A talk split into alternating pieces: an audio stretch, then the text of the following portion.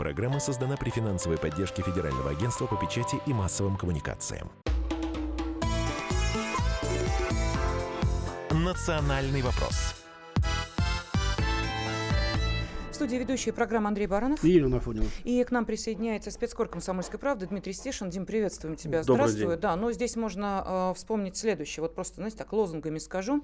Э, итак, электричество не получите, э, мост не построите, э, воды не дадим. Это вот примерно так, э, наверное, э, украинцы решали вопрос Крыма. Прощались. Прощались с Крымом, да. Э, вот вам, э, понимаете ли, э, ладно, Крым э, ваш, но ничего того, что шло от нас к Крыму, вы не получите. Так видим? Да, да, б- блокаут это назывался. в Ну и Крыму, в да. итоге э, с электроэнергией вопрос решили.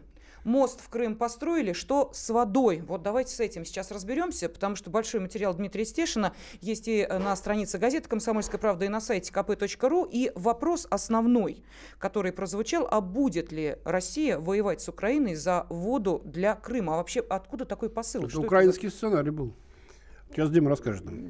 Ну, в- с весной на- началось обострение у наших украинских небратьев, и там, вот когда я выезжал в Крым, это самый конец июня, там новости каждый день поступали бесперебойно. Э, Всякие политики заявляли в Раде о том, что Россия то вот-вот нападет.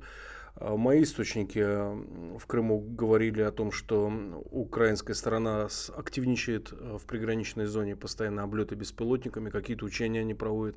Ну, обычно сейчас об учениях сообщается в прессе, да, но это, это были учения такие полулегальные. Вот. К чему-то они готовились. Ну, я так понимаю, что у них есть задача спровоцировать Россию на ответные меры, но мы пока не Ну, провоцируем. сценарий, который, так сказать, озвучивался в- на украинской стороне, предусматривал якобы, они полагают, что Россия берет под контроль часть Херсонской области, там, где проходит русло канала из Днепра в Крым, э, то есть оккупирует и вот эту украинскую землю, и, значит, э, вода из э, Днепра идет по каналу э, под, так сказать, сенью российских штыков э, на полуостров. Но это бред, конечно, сивой кобылы, никто такое делать не собирается, по крайней мере, пока. Ничто на это не указывает, а, ничего не может быть, так сказать, в будущем неизвестного. Я не знаю, как будут складываться обстоятельства, но сейчас пока что таких сценариев точно в Москве не рассматривают. Ну тогда давайте, Андрей Михайлович, спросим у Димы, так что там с водой-то в Крыму? Э, Я закончу спич Андрея Михайловича. Там есть дипломатические телодвижения. Я поговорил с Поклонской.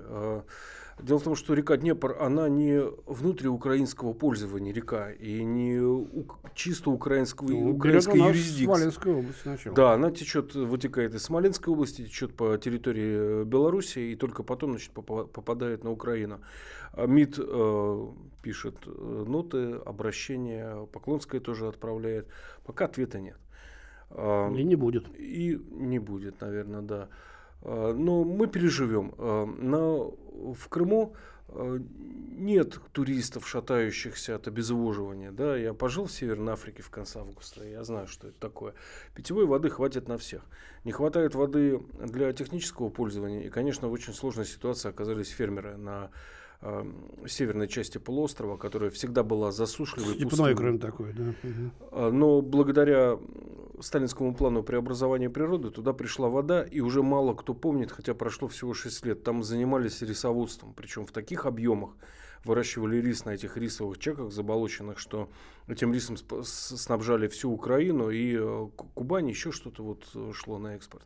Теперь все, я был у фермеров, они занимаются у- устойчиво, засухоустойчивыми сортами пшеницы и гороха. Единственное, что они могут, они вкладывают деньги, государство им помогает в искусственные системы орошения. Но, а дальше начинается беспредел. Остатки воды из перекрытого северо-крымского канала воруют. Я лично видел десятки насосных станций нелегальных. Знаете, у меня не, полу- не, Кто ворует-то? Э, Местные жители, вот стоит насосная станция, прикрытая полиэтиленом, так она вот немножко в кустах с трассы, ее не видно, да, ее включают ночью. Но за этой насосной станцией стоят стеклянные теплицы. И я, в принципе, не могу осуждать людей, которые пытаются сохранить свое хозяйство. Так по каналу же Быть- ничего не течет, откуда не берут воду? Там есть на дне вода, есть. Она собирается с дождями, примерно по колено. Вот. А, люди роют э, артезианские скважины. А, Средняя цена, вода уходит все глубже, скважин все больше, на 100-150 метров. А, Стоимость одной скважины 6 миллионов рублей. Работает она порядка пяти лет. Потом засоляется. Если скважину удается реанимировать, то качают дальше. Если нет, крутят новую. А скважин накрутили столько, что огромный артезианский бассейн, сейчас скажу, господи, э, где-то в Судакском районе, вот ближе э, к морю Азовскому, получилась, как мне сказал специалист, депрессионная воронка, и в артезианский бассейн стали поступать, стала поступать вода из моря. А вода в этом артезиан, артезианском бассейне ей 400 лет. Он сформировался там в 17 веке. И чтобы она опять опреснилась, нужно еще, не знаю, сотни лет, может быть, больше.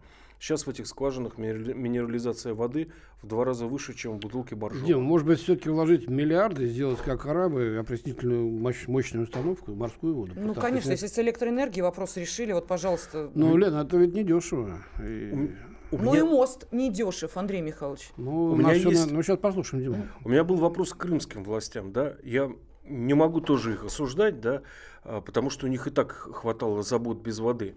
Ученые знают, что погода в Крыму цикличная. Там 5 засушливых лет, 5 влажных, э, или 2 засушливых года, 2 влажных. Вот тут выпал первый из этого цикла угу. засушливый год. До этого, как мне говорили местные, Господь нас поддерживал, особенно после того, как Украина перерубила воду в канале. А, нет, как я понял, сейчас единой координирующей структуры, которая занимается всем водным хозяйством а, Крыма, по совокупности оценивает риски и так далее. Нет этого. Значит, каждый занимается своим. Коммунальщики латают сети, через которые там чуть ли не 90% воды теряется при подаче. А, Крым Водхоз занимается водохранилищем и так далее. Вот единого координирующего органа нет. И поэтому в некотором роде была неожиданность засушливая зима, засушливая весна, и тут раз засушливое лето оказалось. Но вот когда я уезжал из Крыма, буквально на следующий день по распоряжению Путина и Шойгу туда перебросили военных строителей, они начали спешно э, строить водовод, который должен был перебросить воду из Тайганского водохранилища в пересохшее Симферопольское. Но это все как бы ну, лечение СПИДа подорожником, по большому счету, перекидывание воды из одной ямы в другую. Э, я говорил с экспертами, единым махом э, проблему крымской воды решить невозможно. То есть нельзя построить там на атомном ходу огромную опреснительную станцию, не получится. Почему? Слишком дорого. Э, нужно, значит, э, проблема синтетическая, имеет множество решений.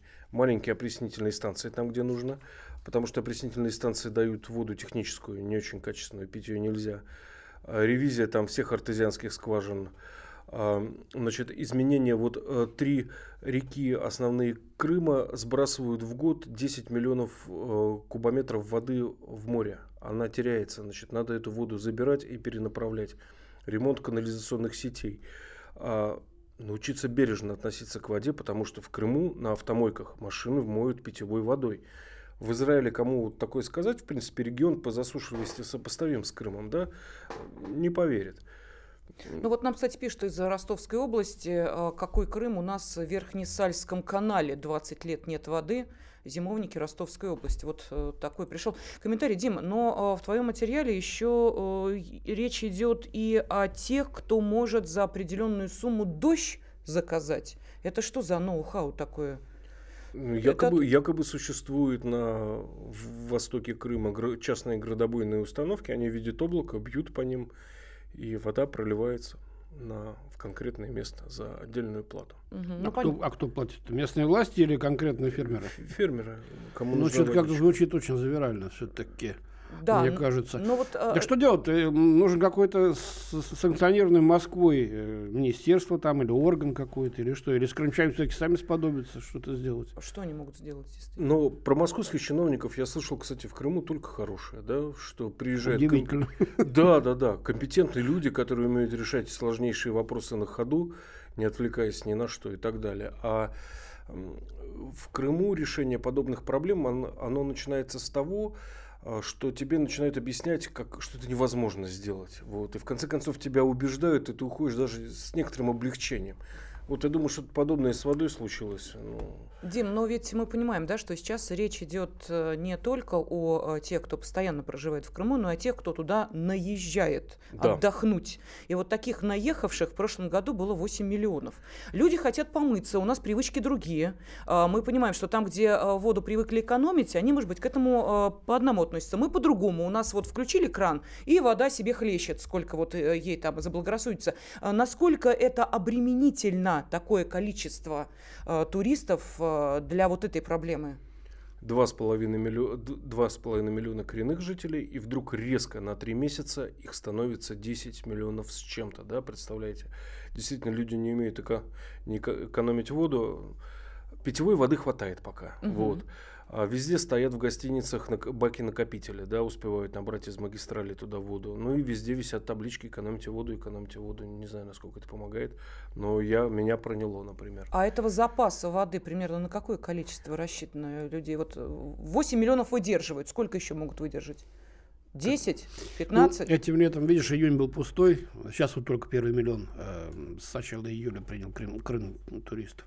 Так Ну, что, может быть, схватит в этом году. Да, а, тем не менее, а, материал Дмитрия Стешина «Будет ли Россия воевать с Украиной за воду для Крыма» вы можете найти на сайте kp.ru. Там, кстати, достаточно много откликов и комментариев. Можете и свой отклик оставить. Ну, а реальные военные действия идут в Донбассе, где в очередной раз побывал Дмитрий Стешин. И, а, Дим, вот сегодня пришло сообщение, то, что в Республике Донбасса с понедельника вводят полное бессрочное прекращение огня.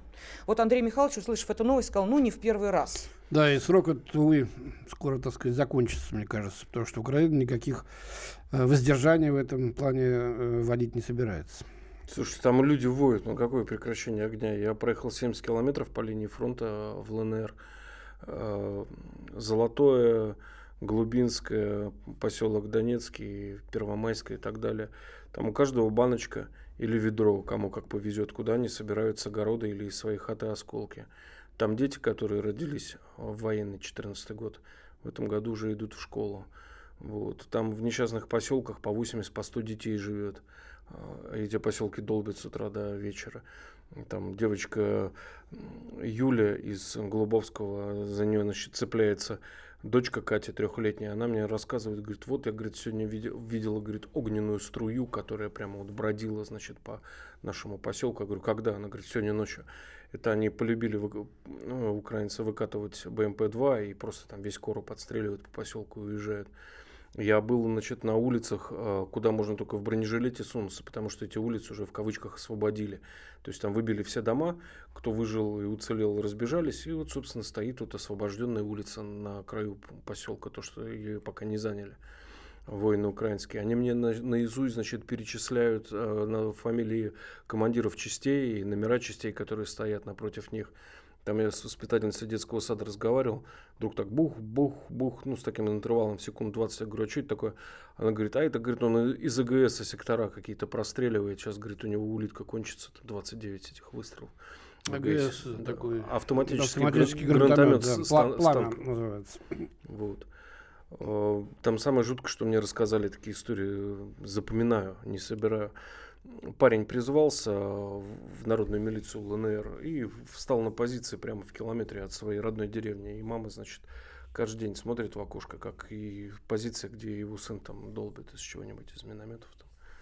Ну, то есть, э, вот это вот намерение, так сказать, благое э, прекратить обстрелы, оно, естественно, вряд ли сможет э, воплотиться в жизнь, потому что Украина не собирается абсолютно ничего прекращать. Ну, я, да. не, я не понимаю, какого отзыва они на это ждут. А обстрелы там могут прекратить только десяток звеньев штурмовиков, которые просто вот конкретный участок фронта с украинской стороны сравняют с землей, и тогда обстрелы прекратятся. Других вариантов там нет, можно было уже за 7 лет это понять.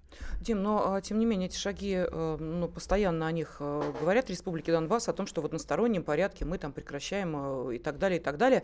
А, Скажи, пожалуйста, вот мне просто хочется понять, ну, если в начале, да, в 14 15 может быть, даже 16 году, а, как бы та противоположная украинская сторона еще пылала каким-то там, гневом по поводу того, что как вы смели, собаки страшные, значит, тут э, против нас пойти. Сейчас-то Вот уже сейчас прошло, извините меня, 6 лет с начала тех событий. Седьмой уже Седьмой идет, вся да. энергия уже вот эта вот протестная должна была уйти, и ненависть, наверное, тоже должна была как-то уже куда-то э, исчезнуть. Но тем не менее, как ты сам говоришь, э, долбят и долбят по э, мирным людям, видят прекрасно, что происходит, и тем не менее продолжают эти обстрелы. Это кто вообще? Это что они делают? Они для чего это делают сейчас?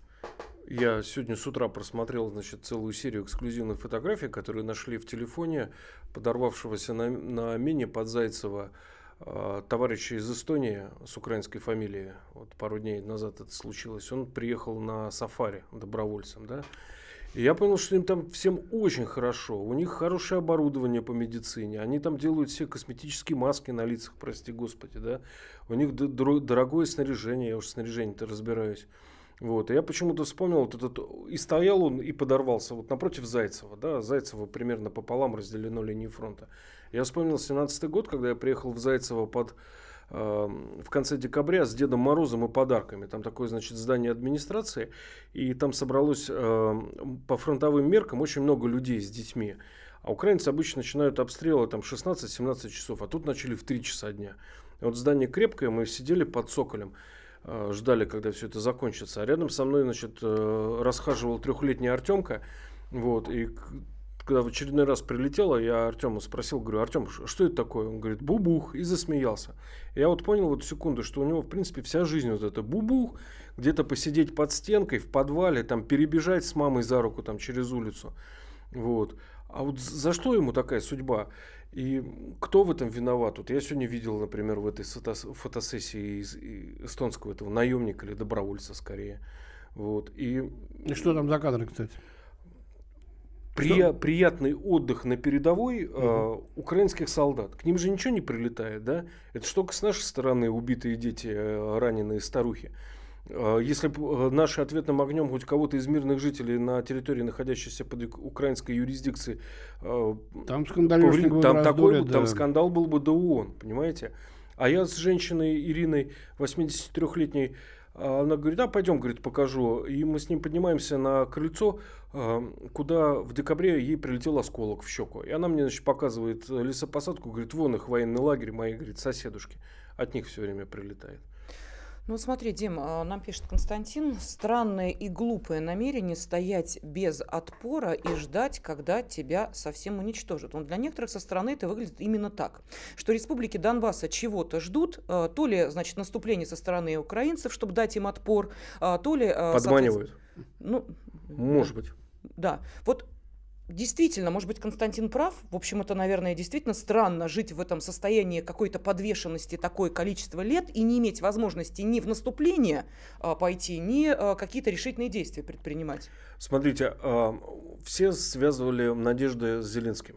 Вот. Конечно. Все, и на Донбассе в том числе. Но то, что мне сказали, и то, что я знаю, что как в 14-м, вот у них вот критерий самых лютых обстрелов Мгм, и мгм. боевых действий, это 14 год. Говорит, как 14 Вот это май, июнь.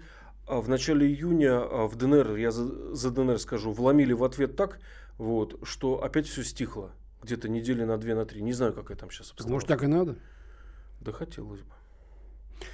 Ну, видимо, да, на фоне консультации Минской группы, видимо, сдерживают, и Москва сдерживает э, ЛНР, ЛНР, чтобы не пошло там, так сказать, все в разнос. Хотя, как мы видим, эффект это не ну вот о чем и речь. Если ни бы, политического, ни тем более военного. если бы это действительно за такое количество времени а, был бы, ну, реальный выход из этой ситуации. Но пока, как вот я понимаю, из очередной поездки Димы в Донбасс, э, ситуация как была в 2014 году, ну никак не Ну, будем улучшается. смотреть, что там из этого выйдет. Конечно, не раз мы к этой теме будем еще возвращаться. Да, ну а мы благодарим специального корреспондента «Комсомольской правды» Дмитрия Стешина и э, наших радиослушателей. С вами были ведущие программы «Национальный вопрос» Андрей Баранов и И Елена Фонина. встретимся в следующее воскресенье в прямом эфире.